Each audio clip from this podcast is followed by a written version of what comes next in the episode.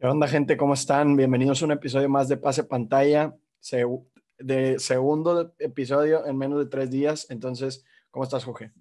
Muy bien, aquí listos para seguir con el contenido eh, y hablar de, de, unos backfields y cuadros de, de receptores que están muy competidos.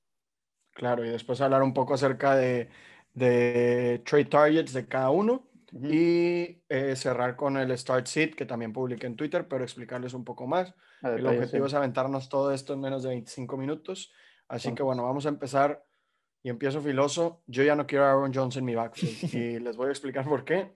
La verdad es que, digo, yo no creo que no lo tengo en ninguna sola liga, no lo drafté. Yo no estaba en, en el barco, ¿por qué? El año pasado sí, pero este ya no, porque viendo sus estadísticas conforme fue avanzando la temporada, digo, se combinó con una lesión, pero fueron confiando menos en él, más en AJ Dillon, y aunque se fue Jamal Williams, AJ Dillon a final de cuentas sí tiene un, eh, un draft capital importante, es más joven, y bueno, en esta primera semana, digo, no fue un, un script positivo, a Packers le fue muy mal, pero aún así Aaron Jones solo estuvo en el 49% de los snaps. Él corrió para o sea, los corredores tuvieron 15 carreos, él solo tuvo 5 y su target share fue de 5.7%. Entonces él corrió 5 veces, Killing Hill corrió eh, corrió 5 también, eh, AJ Dillon corrió 4 y Randall Cobb corrió 1, ¿no? Entonces, no me importa si tiene 8, 10, 5 yardas por acarreo, el que le den 3 el 33% de los acarreos del equipo para mí es una pésima señal, ¿no?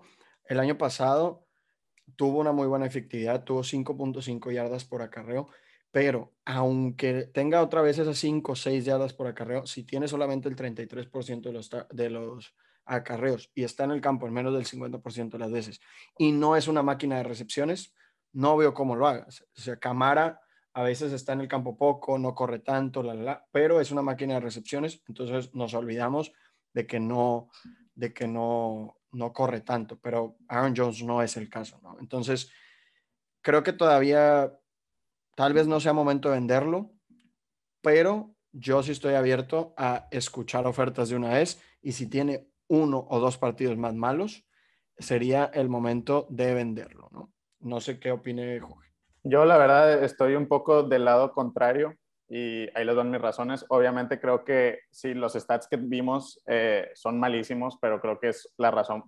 Para la gente que vio el juego entenderá que Aaron Jones no jugó en el cuarto cuarto porque ya iban perdiendo, por tanto que metieron a Killing Hill. Yo sé que AJ Dillon va a tener un rol de, de un corredor de poder en esa ofensiva y como quiera yo estoy dispuesto a confiar en Aaron Jones porque creo que su rol de targets va a ir incrementando y creo que va a ser bastante grande, no, nada como lo que vimos esta semana y yo creo que la gente que está interesada en él y no lo tiene, tiene una oportunidad de oro esta semana, antes de que empiece las, la Week 2, que van contra Detroit, que van a tener un matchup súper favorable, todos los jugadores de la ofensiva de Green Bay, para ir a tradear por él debido a estos números que está mencionando Julio, que sí, 49% de, de Snapshare, malísimo, pero en un juego normal yo no veo a Killing Hill teniendo más del 5% de Snapshare, la neta.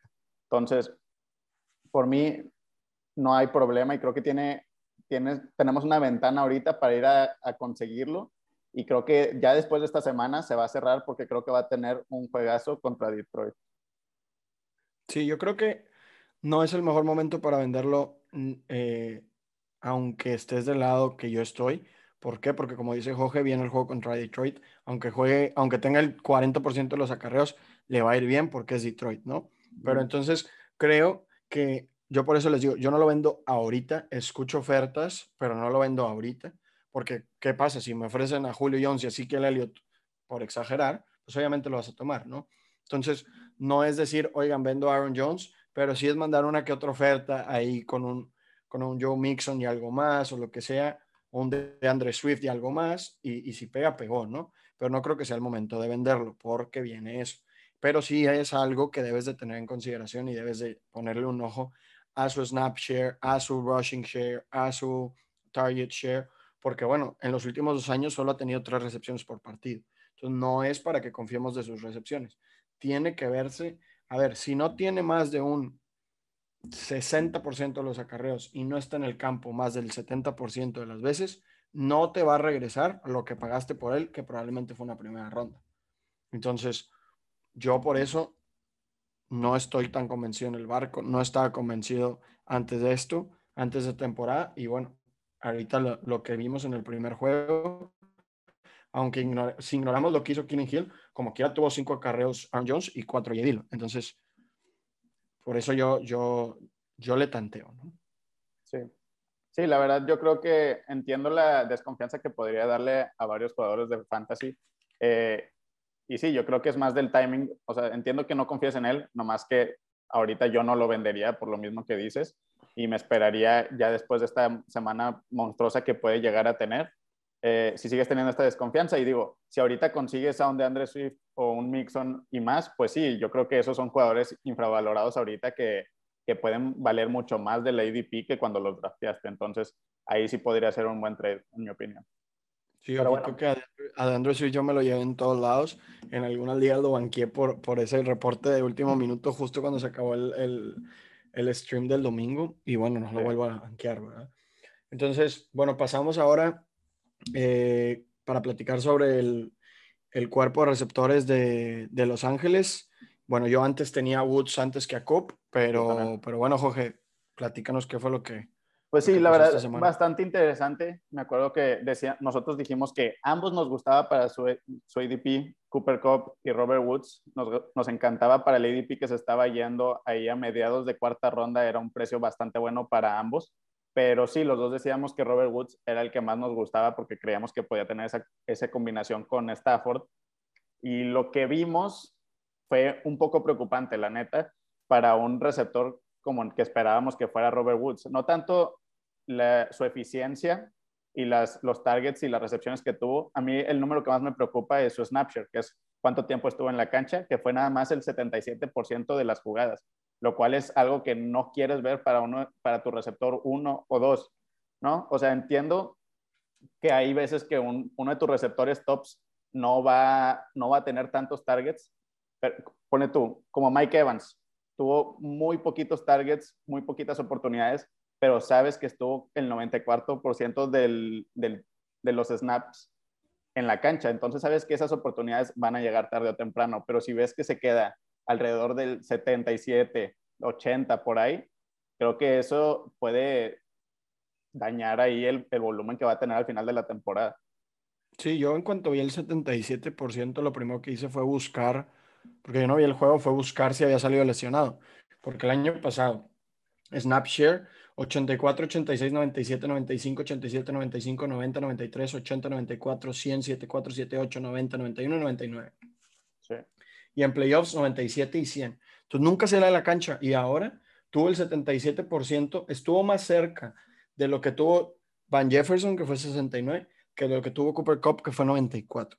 Eso a mí sí me aterra. ¿Por qué? Porque me acuerdo que yo decía, bueno, Cooper Cup y Robert Woods van a tener ambos 25-26% de target share pero como Robert Woods lo usan en jugadas de fantasía, que esto otra vez sucedió, lo usan en la corrida, prefiero a Robert Woods. Por menos de un punto por juego, pero prefiero a Robert Woods.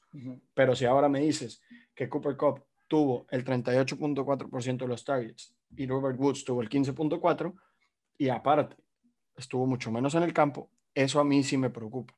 Puede que haya sido solamente game script y veamos algo diferente la siguiente semana, pero la semana 1 fue Cooper Cup, Robert Woods, Van Jefferson. Ojo, menciono a Van Jefferson porque para mí, en, ya lo habíamos dicho ayer o antier, no me acuerdo qué día fue, Van Jefferson puede ser una buena, una buena opción de, de ad en ligas muy, muy eh, deep o en Dynasty.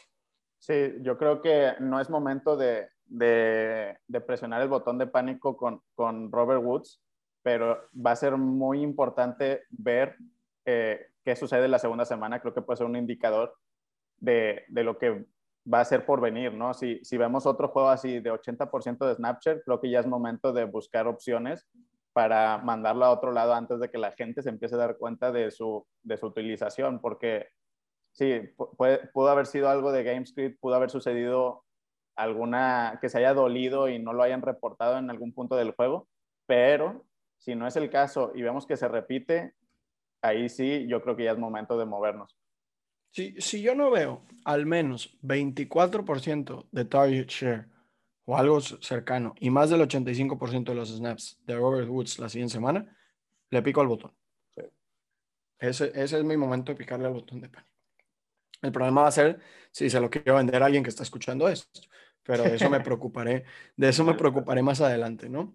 Y bueno, gente, ahora pasamos al, al buy sell. Cada uno va, va a decir tanto buys como sells de, de, esta semana, jugadores que nosotros estamos intentando comprar activamente en todas nuestras líneas y jugadores que también estamos, estamos intentando vender y luego ya cerramos, ya cerramos con el start seat, ¿no? Entonces, Jorge, aviéntanos tu primer nombre y el por qué.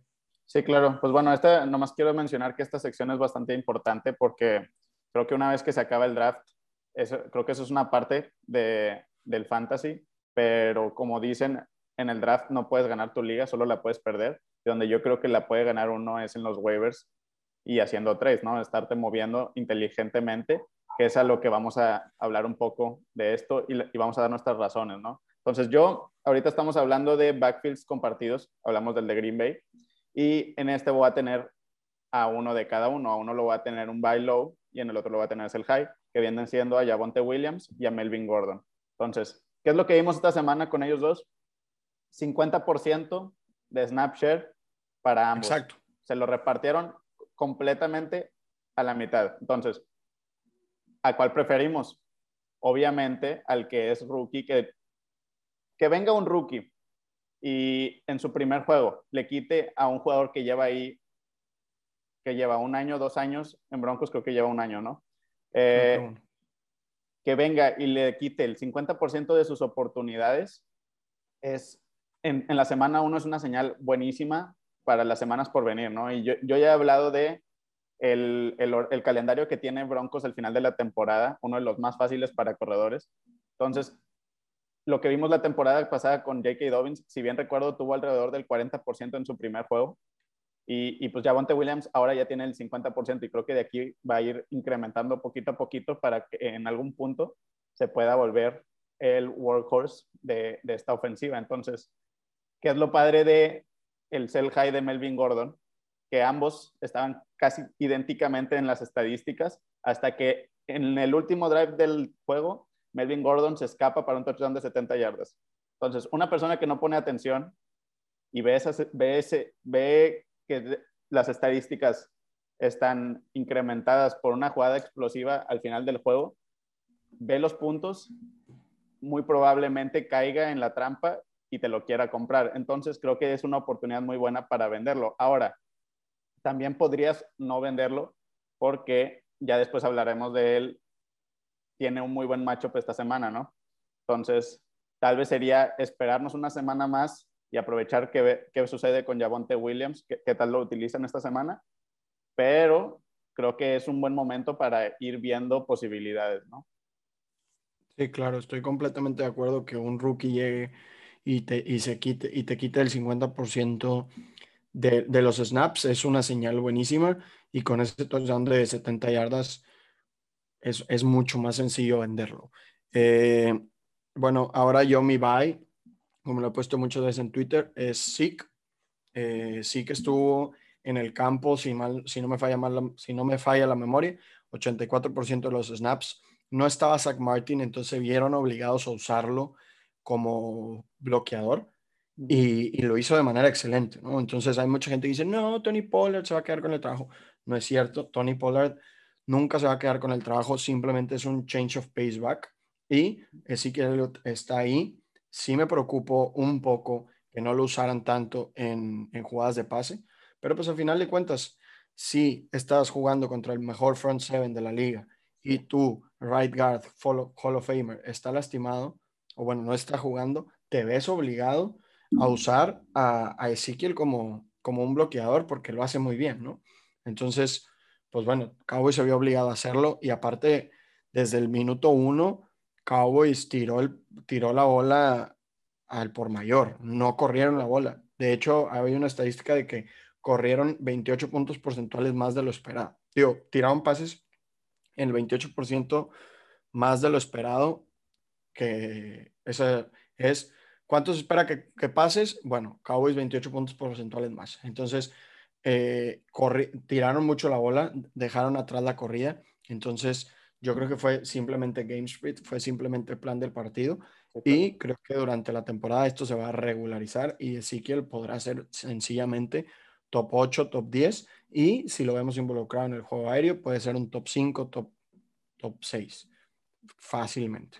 Como lo teníamos la verdad, la verdad, este front seven no solo es el mejor de la liga, es el mejor de la liga por muchos. a la gente se le olvida que la temporada pasada mantuvieron, a, si, bien recuerdo, a McAfee y a Camara, a ambos a menos de 50 yardas terrestres. Entonces es, un, es, una, es una defensiva que obliga a las ofensivas a pasar la bola, a hacer pases pantalla, lo que, lo que hicieron con Pollard eh, el juego pasado. Entonces sí, claramente es puro game script y creo que es una oportunidad muy buena para encontrar a alguien que esté paniqueado y que lo quiera vender barato. Yo no he tenido éxito, pero hay que seguir, hay que seguir intentando. Y bueno, yo otro, otro bye que tengo es Cortland Sutton. Venía regresando de lesión, no le fue bien, pero con la lesión de Jerry Judy será difícil comprarlo, pero si este partido le vuelve a ir no tan bien, sería momento de comprarlo. Tuvo un 80% de snapshare, solo tuvo tres targets, que eso sí preocupa, pero sin Jerry Judy ahí Sabemos que Cortland Sutton es bueno. De hecho, no lo iba a incluir aquí hasta que en mi Twitter vi que alguien, lo, que alguien me puso que, que lo habían dropeado en su liga. No, mentira, fue por WhatsApp, que lo habían dropeado en su liga y que cuánto debería poner de bid. Entonces, pues la verdad es que yo pondría hasta el, hasta el 100%. Pues sí, es que es el, claro. Tiene la opción de ser el wide receiver 1. y, y, tiene entre 4 y 6 semanas para ganarse el wide receiver 1 para toda la temporada, ¿no? Porque si agarra una muy buena química con Teddy Bridgewater en estas cuatro o seis semanas, cuando Jerry Judy regrese, pues puede que sean wide receiver 1 y wide receiver 1B, o que realmente Sutton se queda con el trabajo, ¿no? Entonces, esa lesión va a ser lo difícil la compra, pero siempre lo puedes incluir en un paquete y bajárselo, ¿no? Sí. Y bueno, yo creo que ahorita ya hablamos de los, de los sales, pero otro de los top corredores de esta temporada que tuvo un inicio bastante lento, pero por obvias razones, es Shaquan. Creo que va a ser más difícil que de, de poder conseguir vía trade barato que, que SIG, porque pues creo que sus, sus razones son, un poco más obvias, estuvo limitado y, y, obviamente no iba a jugar bien, lo mencionaron antes del juego. Y, y, pues no sabemos cómo va a estar para la semana 2, pero inclusive, o sea, Shaquan puede ser un league winner fácil y más si lo consigues barato. Entonces, yo recomendaría ir tras él y encontrar, si de alguna forma consigues que la persona que tenga chacón lo venda, ya, ya fregaste, ¿no? Entonces... Le, va a ir mal esta segunda semana. Yo lo tengo en, mi sit como, como alguien especial, no, no así sit directo, porque luego si lo pongo en sit directo puede que alguien lo siente por, por no sé, por, por Trey Sermon. Pero si es considerable, por ejemplo, yo en una liga tengo a Darrell Henderson ahí, pues mejor meto a Henderson, ¿no? Porque tiene un flor más la temporada, el juego pasado tuvo menos de 15 toques, ahora va contra Washington, tiene una línea ofensiva mala, no es como que anotan mucho, entonces... Y ojo que yo creo que se va a abrir una bastante, bastante grande el de Darrell Henderson. Entonces yo, yo, me, yo me atrevería a, a tradear por él hasta dentro de un par de semanas más. Creo que hay una buena, una buena ventana ahí. Y bueno, otro de los que yo agrego para cerrar en la compra es para tener, estar al tiro, todavía no para esta semana, es Kyle Pitts. Tuvo una baja, una, pues, no tan buen primer semana, pero aunque yo no estuve en el barco y creo que lo estaban sobredrafteando, es el hecho de que lo hayan sobredrafteado hace que la gente espere resultados inmediatos. Entonces, si no ven resultados contra Tampa, y luego no vuelven a ver resultados la siguiente semana, la gente va a caer en pánico y puedes lograr comprarlo por alguien, por un tight end que no sea tan bueno, que haya tenido un buen inicio. Entonces, y, ahí, para estar, al tanto. Ahí les va una estrategia de Jorge para ustedes. Es si quieres conseguir un trade barato, es muy importante ver también los matchups que van a tener la siguiente semana Y a veces es bueno plantar una semillita de decirle a la persona que tiene a un jugador que estás interesado, en este caso Kyle Pitts, que sabes que tiene un matchup horrible esta semana, y hacerle saber que estás interesado en él.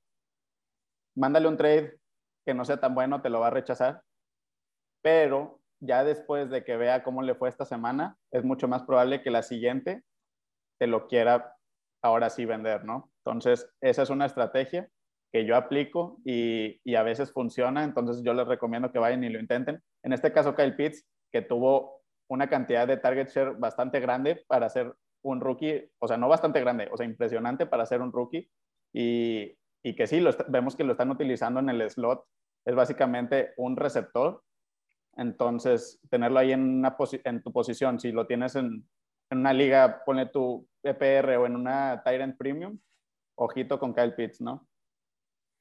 Y bueno, ahora después de este pequeño segmento de Bio Sales, cerramos con un, con un Start Seat. Les voy a dar mi definición de Start Seat y lo que yo considero un Start y un Seat. Jorge y yo estamos de acuerdo en, esto, en estos criterios. Es un coreback, es Start si creemos que va a ser 18 o más puntos.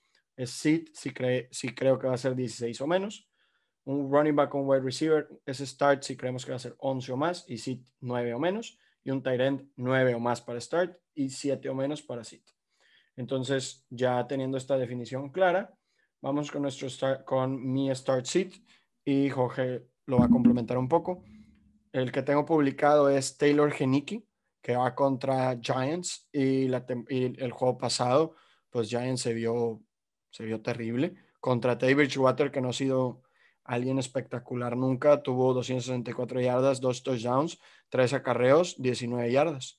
Entonces, podríamos ver un stat line similar de Heineke que se vio bien la temporada pasada contra Bucaneros. Eh, después seguimos con el start de Melvin Gordon, que va contra la defensiva Jaguares, que se vio mal contra Mark Ingram. Y pues imagínate, si Mark Ingram ya no es el mejor y la línea ofensiva no es la mejor, pues bueno, Melvin Gordon, aunque tenga el 50% de los snaps, puede tener un, un, uno decente, ¿no? Sí, y yo ahí agregaría, de hecho, o sea, en una liga profunda y con muchos, o que tengas muchos flexes que llenar y no tienes tanta, o tienes a varias gente fuera por lesión o lo que sea, digo, también es Melvin Gordon slash Javonte Williams, que creo que van a tener un volumen bastante similar y, y que creo que los dos pueden ya tener un muy buen juego. Claro, sí, Javonte Williams, claro que también tendría, tendría que entrar ahí. Y luego de receptores, Christian Kirk y Tim Patrick. Christian Kirk juega contra los vikingos que les hizo, les hicieron agua a la defensiva Bengals. Entonces ahora imagínense lo que podría ser Arizona. Y Tim Patrick ahora va a ser el wide receiver 2 y van contra la defensiva Jaguares, que no es muy buena. Se, se podrán dar cuenta que estoy targeteando a la, a la defensiva Jaguares, obviamente. Y con Tyrant no había ninguno que me encantara, pero voy con Austin Hooper. Creo que sí puede pasar esa barrera de los nueve puntos contra Tejanos. ¿Por qué? Porque lo hizo James O'Shaughnessy. Entonces, Austin Hooper, que es un mejor, un mejor Tyrant, sí. yo creo que sí lo, que sí lo logra, ¿no? Y para Seeds. de mucha profundidad. Muy bueno. Y para Seeds, eh, si quieres. Sí, yo eh, los, tú, los, tú los dices, dale. Pues bueno, Matt Ryan y Mike Davis, creo que no hay mucho que explicar ahí. Creo que Mike Davis como que ya no nos encantaba y ahora contra, o sea, si vimos que Zeke hizo 33 yardas en 11 acarreos, eh, pues imagínense lo que puede llegar a ser ahí eh, Mike Davis contra la misma defensiva y posiblemente una peor línea ofensiva. O no posiblemente, creo que es segurísimo que es una peor línea ofensiva. Y pues sí, ojo con Matt Ryan, que puede que le hagan 8 sacks este partido entonces le deseo lo, mejor a los dos, pero sí, yo no los metería en ninguno de ninguna forma. Y tenemos aquí, o si quieres ahorita te dejo que digas los otros dos, pero para mí uno de los más seguros, yo la semana pasada dije los dos más seguros que tenía para Sid era Gesicki, que terminó teniendo cero puntos, entonces ahí un pequeño, ajá, un pequeño victory lap mío. Y y Marqués Callaway por, por el simple hecho de que se iba a enfrentar con Jair Alexander, que al final de cuentas tuvo mal juego, inclusive aunque toda la, toda la ofensiva de, de Saints jugó bastante bien. Y esta semana es Michael Pittman, ¿no? Vimos que la semana pasada contra una defensa no tan buena de Seattle, el mejor, los mejores receptores de Indianapolis fueron los corredores, lo cual fue una sorpresa para mí con Carson Wentz. No esperaba que, fuera así. Creo que tuvo seis y seis, seis recepciones Heinz y seis recepciones Jonathan Taylor. Y, creo que era porque estaban presionando bastante a, a, Indianapolis y creo que no va a cambiar eso con Aaron Donald ahí. Creo que va a ser, van a tener un esquema de juego con válvulas de escape y pues, ¿quién va a estar cubriendo a Michael Pittman? Alguien que podría ser inclusive mejor que Jair Alexander, Jalen Ramsey. Entonces, yo me alejaría completamente de Pittman esta semana. Sí, y para cerrar, bueno, Mark Ingram, que, que va contra la defensiva de, de, Cleveland, a CEH no le fue bien la primera semana, entonces yo no esperaría que a Mark Ingram le vaya bien. Y Brian Edwards, que vivió de varios pases largos en esa remontada contra Ravens, no, no me atrevería a alinearlo contra Pittsburgh por obvias razones. Obvias razones, van contra Pittsburgh no es el arma prioritaria. Está ahí Hunter Renfro, que, que se vio bien. Está Darren Waller, que se lleva muchos toques. Y es una defensiva muy buena, ¿no? Que, que logró apagar a Josh Allen. Entonces, yo no alinearía a Brian Edwards por ninguna razón. Sí, Brian Edwards es un jugador bastante interesante, que saben que aquí en el canal nos gusta bastante. Y, y pues sí, tuvo al final del juego un buen juego, pero fue en el último drive con 30 segundos en el reloj, hizo todas sus estadísticas y en overtime. Entonces el resto del juego casi no tenía snapshare, casi no tenía targets y pues no tuvo recepciones. Entonces sí, todavía falta mucho por, por ser un, un buen start. Entonces ya veremos qué sucede esta semana con él. Entonces, bueno, pues esto sería todo. Muchas gracias a todos por, por haberse quedado. Creo que sí nos pasamos de los 25 minutos. Intentaremos ser más breves a la, a la próxima. Pero bueno, los esperamos en el, en el siguiente en vivo. Muchas gracias por, por escuchar este podcast o en el formato video. Saludos. Y bueno, mis redes sociales, mi, mi Twitter, arroba Mr. Martínez 9. Ahí me pueden dejar sus preguntas de trade, sus start seats. Y si quieren sentar a Barkley, pero no saben por quién, ahí están, ahí están mi Twitter. Y, y mi Twitter es arroba joge-ff. Ahí échenos un follow a los dos.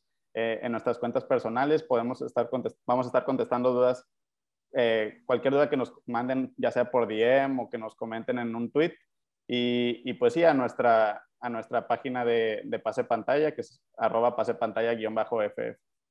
Y claro, para todos los que sí me hicieron caso y draftearon Austin Eckler, les recuerdo que semana a semana estaré, bueno, Eckler hace semana a semana un giveaway de un jersey autografiado en el cual la única forma que la única la única cosa que tienes que hacer para entrar es subir un screenshot y etiquetarlo.